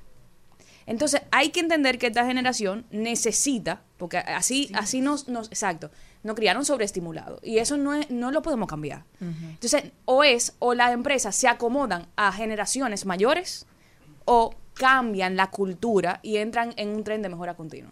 Esa es la realidad. Recomendaciones para aquellas familias, padres, hermanos y demás Empresas. familiares, Que empresas tienen sed. eh, que, que tenemos, digamos, eh, familiares que andan ahí en 20, 22, 25 y que tenemos nietos, nietas que andan en dos años. Y ya te dicen, señores, la parte neurocientífica, para que tengamos una idea. Miren, hay unos muñequitos, atención, padres, que son australianos. Bluey. Ah, claro. Sí, Bluey. Es como un carajito azulito. Un peluche azul. Como un peluchito azul. Se llama Bluey. Para que tengamos una idea, búscalo. Se lo recomiendan a todos los padres como los únicos muñequitos que pueden ver los niños. Porque están hechos eh, planos, sin mucho estímulo para sus, para sus ojos, sin mucho brillo, sin muchas cosas. Es como, eh, eh, los claro, son animados, los muchachos se mueven, la- se mueven los personajes, pero son así. Y lo que se dice es, en el mundo de la, de la, del entretenimiento y de los cartones y de los dibujos animados, es que se hicieron, eso, eso, esos muñequitos se hicieron con el, el concurso de un gran panel de neurocientíficos para cómo responder, enfrentar el tema de la televisión, de los celulares y, lo- y los niños. Se llaman, búscalo, se llaman, se llama así el personaje, Bluey. Pero realmente la, es una preocupación y saludamos con mucho, aplaudimos que tú hayas traído un tema aquí tan interesante. Por eso queremos escuchar las recomendaciones finales tuyas, sobre todo para las, fa- las familias. Porque las empresas tienen cómo pagar consultores para Exacto. hacer todo lo que quieran sobre estos temas. Ahora, las familias solamente dependen de, de buscar un video eh, eh, en YouTube. No, y muchos padres que hijos le están diciendo, "Eh, me voy de ese trabajo, sin ellos tener el sustento para decirle, no, pero ¿cómo te vayas ahora si tú no tienes con qué pagar la universidad? Y lo- los, jóvenes de esta generación dicen, que me voy. Y rompí. Exactamente. Y fuera. Fíjense algo, yo creo que la- mi primera recomendación a nivel individual es el autoconocimiento. O sea, el hacer como un diagnóstico propio de qué tan dependiente yo estoy a, a mi celular, a la tecnología, etcétera. Y comenzar a poner límites. Inclusive, y pa- para contar un testimonio rápido, a mí yo me di cuenta que las notificaciones de mi celular me estaban causando ansiedad. Primero por el tipo de trabajo que tengo, o sea, no puedo usar, usar el celular todo el tiempo. Ponlo en silencioso. Entonces yo quité todas las notificaciones. Eso me ha costado mucho, o sea, a nivel de que hay muchas cosas que se me escapan y demás. Pero para yo poder tener mi salud mental y, y defenderla, cada vez que yo tengo el celular volteado y me llega una no- notificación, ya el sistema nervioso, o sea, o sea no, Se no es dispara. demónica, Se se, pone en dispara, alerta, se claro. pone en alerta. Entonces, es apagar toda la notificación y dejar la más importante. Quizás mi esposo, mi mamá, ahí, ahí están. Eso, es- eso es algo que nosotros tenemos en- de forma de individuo, ver qué cosas yo puedo tomar. Un mecanismo de protección. De protección y de afrontamiento. Importante lo que mencionábamos ahorita. ¿De qué yo estoy escapando en la dependencia al celular? O sea, si cada vez que socialmente yo me pongo incómoda, nerviosa, me avergüenzo o me siento ansiosa y triste, voy al celular, ya yo sé que estoy fomentando una adicción. No, no, te jodiste. Exactamente. No, no, Entonces, te jodiste. Claro, es una adicción. Así mismo. eh, que puede, quit- o sea, como toda adicción, puede- perdemos el control. Entonces, si llegué a ese punto, entonces es necesario buscar ayuda. A nivel familiar, tanto por la generación que va subiendo, es importante, sobre todo en los niños, nosotros estamos modelando a una generación que va subiendo. Entonces, si yo estoy sentada en un restaurante con, con mi familia y yo soy la primera que usa el celular y mi pareja también, hay una desconexión primero emocional y conductual. Entonces, eso es lo que mi hijo aprende, de alguna manera. Entonces, si también quiero calmar la hiperactividad o la, la actividad constante que tiene mi hijo. Y se lo das como si fuera una paleta. Exactamente. Mira tu paleta. Lo El, celular, mira tu paleta. Exacto. Entonces, cuando llega la adolescencia, no le puedo decir que suelte ese celular, porque yo lo volví dependiente. No, celu dependiente. Exactamente. Entonces, importante también, ya cuando estamos trabajando con adolescentes, es que la familia, como padres, esa inconstancia o esa rapidez, yo debo no proveerle a mi hijo todo. Y eso es muy importante, porque cuando un padre viene con escasez, dice, yo no quiero que mi hijo repita eso. Pero es necesario que nosotros como jóvenes aprendamos a manejar la frustración. Y para eso es no tener todo lo que yo deseo. Y aprender a que las cosas llevan procesos y llevan tiempo. Yo creo que esa es mi recomendación. Pero si tengo temas de infoxicación, de dependencia del celular o a la tecnología, es importante buscar ayuda. Mónica Brillante, déjame decirte, Mónica, que yo solamente si estoy pendiente de una llamada muy importante, Es la mía. activo, activo, la notific- ac- activo las notificaciones. Ese teléfono anda el 99.9% todo el tiempo en silencio. Si lo que era urgente, saben que yo tengo un asistente que ando siempre con personas que, los llamen a ellos, si yo no respondo. Yo hace un año y medio, dos años, dos años y pico, que tomé la decisión de no tener en mi teléfono redes sociales. Hace más. Sí, casi tres. Desde la tres años. Me salí de mi teléfono, yo no tengo acceso a YouTube, no tengo acceso a Instagram, no Por tengo paz. A nada. Claro. Tengo un community manager, pero por ahí no recibo nada. Cuando me interesa algo, digo, búsquenme eso a ver qué fue lo que dijeron, qué fue lo que pasó. Pero realmente yo me quité de arriba, yo me gané por lo menos un 25, 40, 50% de salud mental y emocional y más eficacia, Es así. más eficacia en mi día a día en términos de trabajo. Se lo creo. En términos de trabajo, real. Eso es, un- eso es una locura. Eh, La gente no tiene idea de lo que significa ese tic de las, de las notificaciones. Y nos hace perder un tiempo enriquecedor. A mí que me llamen, o que llamen a Karate, o que llamen a Esteve, o que llamen a Margarita, mi mujer, si estoy en mi casa, que llamen a Charlín, que llamen a Carlitos, señores. Los, los teléfonos son una bendición, pero también son, doctora, una maldición. Gracias a doña Mónica Mejías. Jovencita, señores. Salud. ¿eh? Sí, porque eh, la doña. Mónica, ¿cómo se pueden contactar con La señorita Mónica Mejía. Señora. Bueno, Ah, señora. tú, tú ves. Ni doña ni señorita. Contacto, señora. Mónica. Bueno, yo tengo, me pueden contactar por Instagram. Yo eh, trato de responder a medida mi salud mental me lo permita. Eh, psicóloga Mónica Mejía me puede encontrar o al centro eh, de, eh, Dios mío, Psicomet RD. Ahí también, Instagram. Gracias. Nos vamos al cambio de la una y 30. Cuando volvamos, tenemos todavía pendiente los Celitips. Hoy viene la fundación, la Fundación Futuro Cierto, una conversación muy interesante, muy humana, muy de bondad, muy de solidaridad, de reciprocidad. Quien da, recibe. Y Celine Méndez, después de, de la tempestad viene la calma, nos trae consejos. Nos vamos.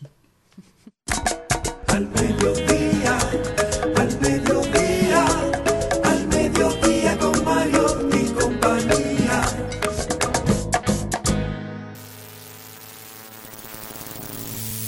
Corrientazos, corrientazos, corrientazos para la fábrica. Oigan bien esta información, señores, señoras, audiencia.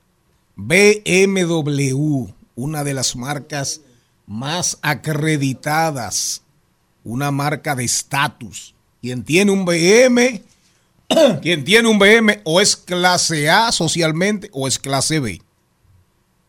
O es clase B, ¿verdad? O es clase A. Eh, Oigan bien. Entonces, 30 mil vehículos, 30 mil vehículos, 30 mil vehículos BMW han sido llamados, reclamados. Oigan, ¿por qué? Porque la fábrica ha engañado y ha manipulado los números en cuanto a emisiones de, de carbono, de efecto invernadero. Es decir, 30 mil vehículos, la fábrica dijo, mira, estos vehículos emiten X o Y cantidad de, de gas, contaminan de aquí a aquí. Y resulta y acontece que cuando los evaluadores, cuando le han metido el pico a decir, para ver si es verdad, han ido, han ido estudiando, estudiando, estudiando y han determinado que la fábrica engañó, que la fábrica manipuló cifras, manipuló números y 30 mil vehículos están siendo llamados a inspección. Corrientazo.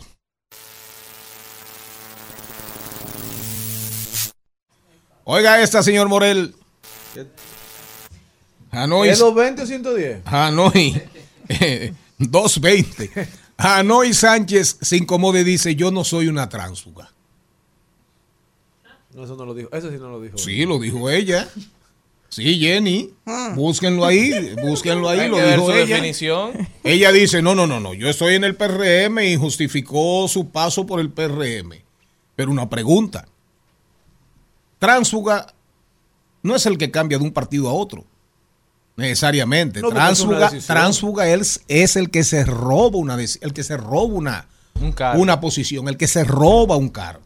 Estoy de acuerdo. Usted ganó en el PLD y se fue para la fuerza. del Váyase, pero deje lo que, lo que ganó. ahí, Claro, deje la alcaldía, deje la diputación, deje la regiduría, deje la senaduría. Usted ganó en la, en- en la boleta del PLD. Pero nu- nunca se van así. Brincó para la fuerza del pueblo, no porque constitucionalmente hay un tema. Hoy terminó en el PRM Y perdió en el PRM. y ahora perdió en el PRM. Pobre pero ella dice, pero ella dice, a mí, a mí, a mí no me digan tránsfuga. A mí no me digan, ¿cómo, ¿cómo es que dice el merengue? A mí no me digan caderú, que yo no me llamo así. Así es que, así es que dice. Esa yo no me la sé. A mí no me digan caderú. Esa no me la sé.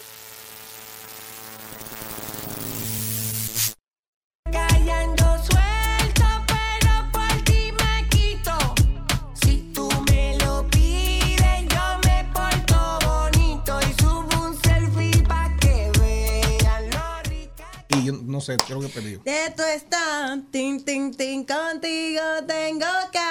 Muy bien, aquí. señores, y es que esta canción ha sido maravillosa y le logró pasar a Despacito, que había logrado 1.690 millones de reproducciones en Spotify. Pues ¿saben cuánto ha logrado Me Porto Bonito de Bad Bunny con Corleone? Pues 1.696 reproducciones. La ha desplazado. Recuérdense que esa canción, me, la canción Me Porto Bonito salió hace dos años, mientras que la de Despacito salió en 2017. Así que yo me seguiré portando bonito y vamos a seguir disfrutando de Bad Bunny con Chencho Corleone con Me Porto Bonito.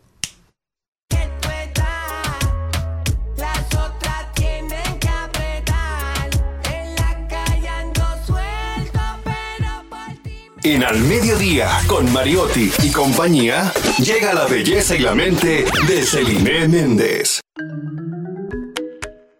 Bueno, los Celi Tips de esta semana se lo voy a dedicar a la mujer y su imagen en la política.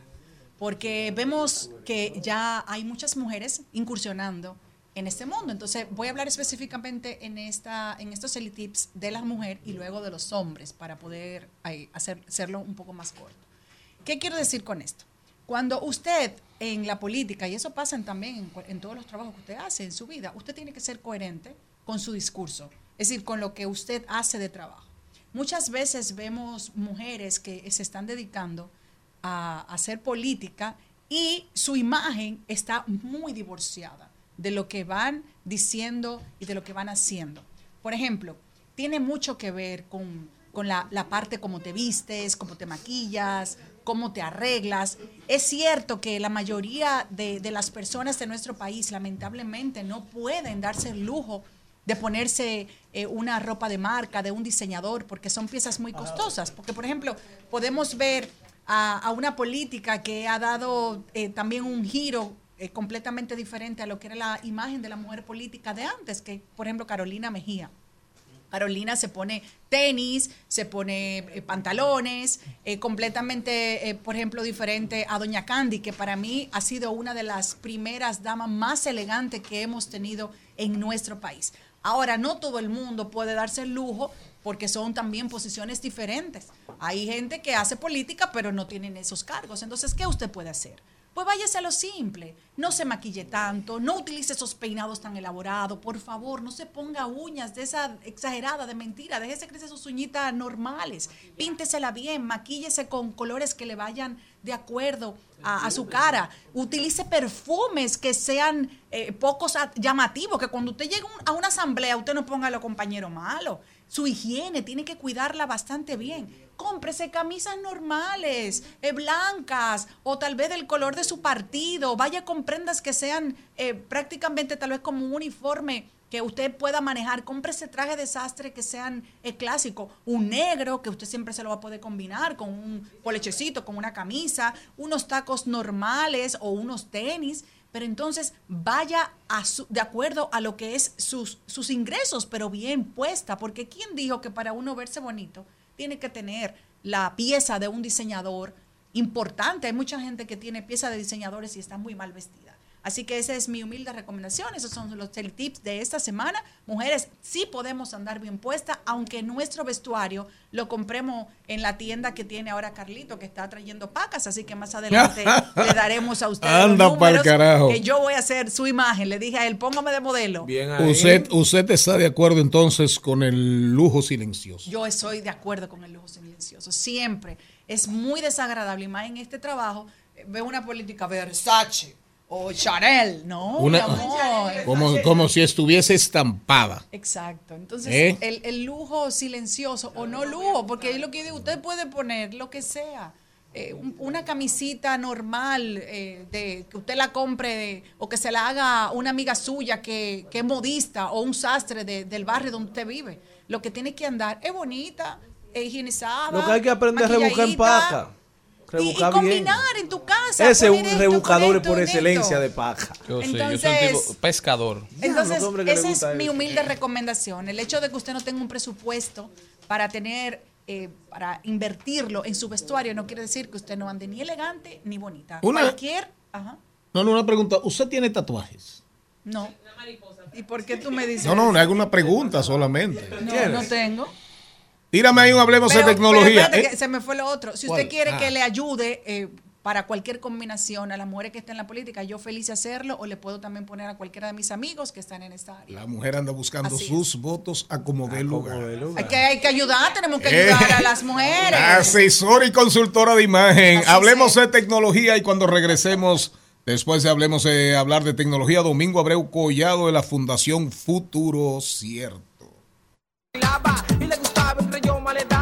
Esa noche la morena acababa y los muchachos de mí se burlaban y me decían. En Al Mediodía, con Mariotti, con Mariotti y compañía, hablemos de tecnología.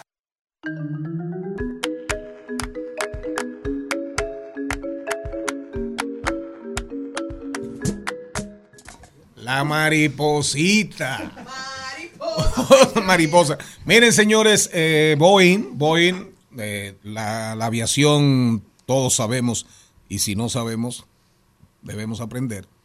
No hay aviación sin desarrollo tecnológico. Hacer un avión no es una cosa fácil. Eso involucra muchos genios, mucha inversión, desarrollo, eh, técnicas, en fin, aviónica de última generación. Fíjense ustedes que cuando se habla de un avión caza, un avión bombardero, ya en el ámbito de la guerra, se habla de un avión de cuarta generación, un avión de quinta generación y ya se está hablando de aviones hasta de sexta generación. Pero ese es un mundo, ese es un mundo muy limitado. Ahí solamente anda Estados Unidos, eh, China y hay gente que cuestiona hasta Rusia. Hasta Rusia a la hora de hablar de aviones de sexta generación. Pero fíjense ustedes, Boeing, Boeing, Boeing sigue de crisis en crisis. Ayer, antes de ayer, despidieron, despidieron al principal ingeniero, desarrollador de toda la línea 737 MAX. La línea 737 MAX, al jefe de esa división, lo despidieron en el día de ayer.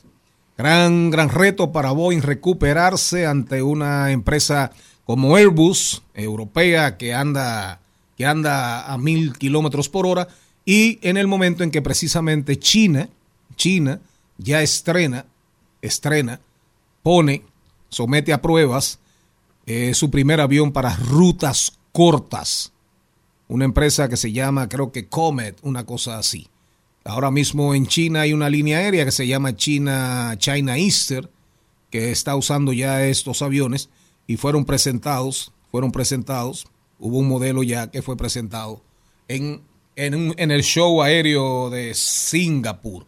Y también coincide todo el tema de Boeing con que Rusia también acaba de presentar y de aprobar, eh, digamos, la primera parte, aprobación en primera parte de un avión también que es para rutas cortas. Se pone, se pone interesante el panorama, se pone interesantísimo el panorama de la aviación comercial en el mundo. Vamos a observarla porque al final los que viajan, ¿verdad? ¿Dónde se montan? Los que viajan por aire, ¿nos montamos en qué, señorita Méndez? En avión. En aviones. Entonces hay que cuidarse, ¿verdad? Es así, yo creo que ya esta será la, eh, la última generación viva que no hará uso y disfrute de, de la aviación. Porque ya hay vuelos a todas partes donde no se necesita visa. Todavía queda una regeneración rezagada que no accedió por muchísimas situaciones a pasaporte y demás. Pero ya después de ahí, todo el mundo... Pero aunque no se necesite visa, se llega nado. No, nadando, no. Hay que volar o irse en barco, si hay, si usted se quiere Si montar en, ruta. en un transatlántico, ¿verdad? Bueno, vámonos. Conmigo no juegue y yo sé que te gusta el mueve, mueve. Te gusta el mueve, mueve. Te gusta el mueve, mueve.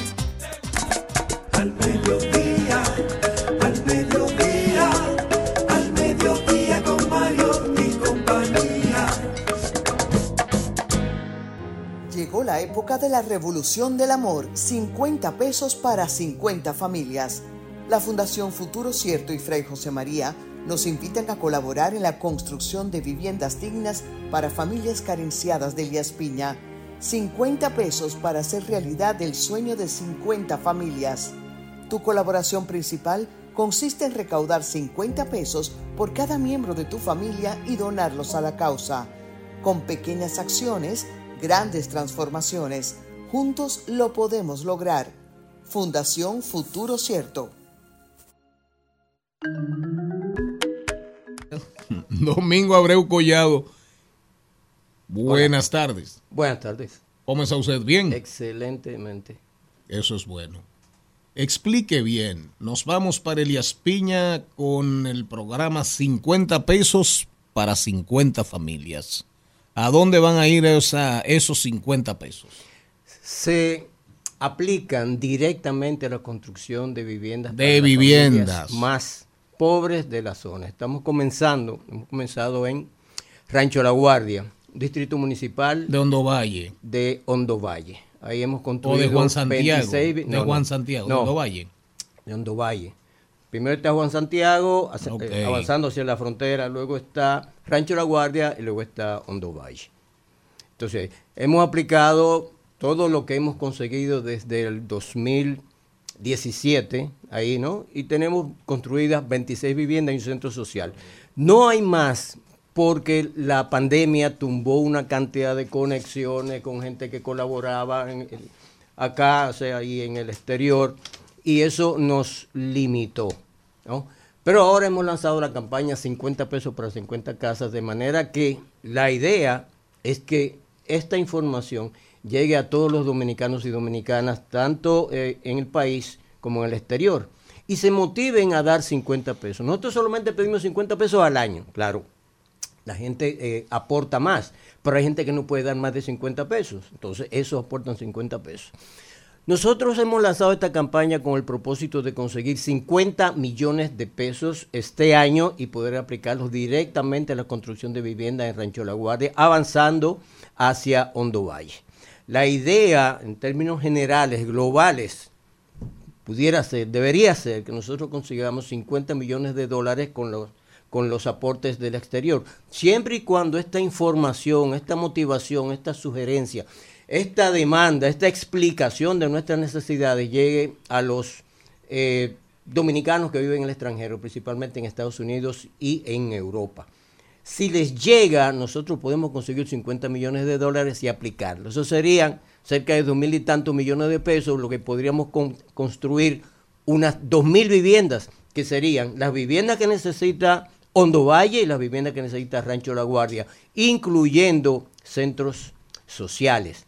Porque el gran, una de las grandes penas que nos ha acometido allá es que nos encontramos con que los niños y niñas hasta 13, 14 y 15 años no saben ni leer ni escribir. Ahí. No saben ni leer ni escribir, lo que nos dice que todas las campañas supuestamente de alfabetización que hubieron antes son falsas. Porque además los adultos, sus padres tampoco saben leer ni escribir. Entonces tuvimos, hemos tenido que dedicar recursos también a ese, a ese aspecto, ideando metodología nueva para poder acelerarlos, lo que nos ha dado buen resultado. Solamente un paréntesis para decirle lo que hemos logrado. En dos años conseguimos que un grupo de niños que no sabían ni leer ni escribir, al término de dos años, escriba cuento y poesía. O sea, eso es, de hecho es una demostración que indica que si nos ocupamos debidamente de niños, niñas y de adolescentes, podemos conseguir grandes cosas con ellos. ¿Dónde operan ustedes? Aparte de Hondo Valle, tienen irradiación, tienen presencia Eh, nacional. nuestro propósito es nacional. O sea, la idea a largo plazo, Fray José María Guerrero nos dice que eso es una tarea nuestra de este siglo, ¿no? Construir y formar formadores también, naturalmente, hasta que se resuelva el problema de la vivienda en la República Dominicana en este siglo. ¿Qué tiempo tiene la fundación? Desde el Futuro 2013, cierto. 21 años tiene. tiene la Desde el 2003. 13. 13, ¿no? Pues no 11 tiene 21, años. 11 años. De 2013 a 2023 son exactamente 11 años. 11 años. ¿Y razón. quiénes se la conforman aparte de, aparte de, de usted? Tenemos un grupo interesante. Quien la preside es Fray José María Guerrero. Está Domingo Abreu Collado.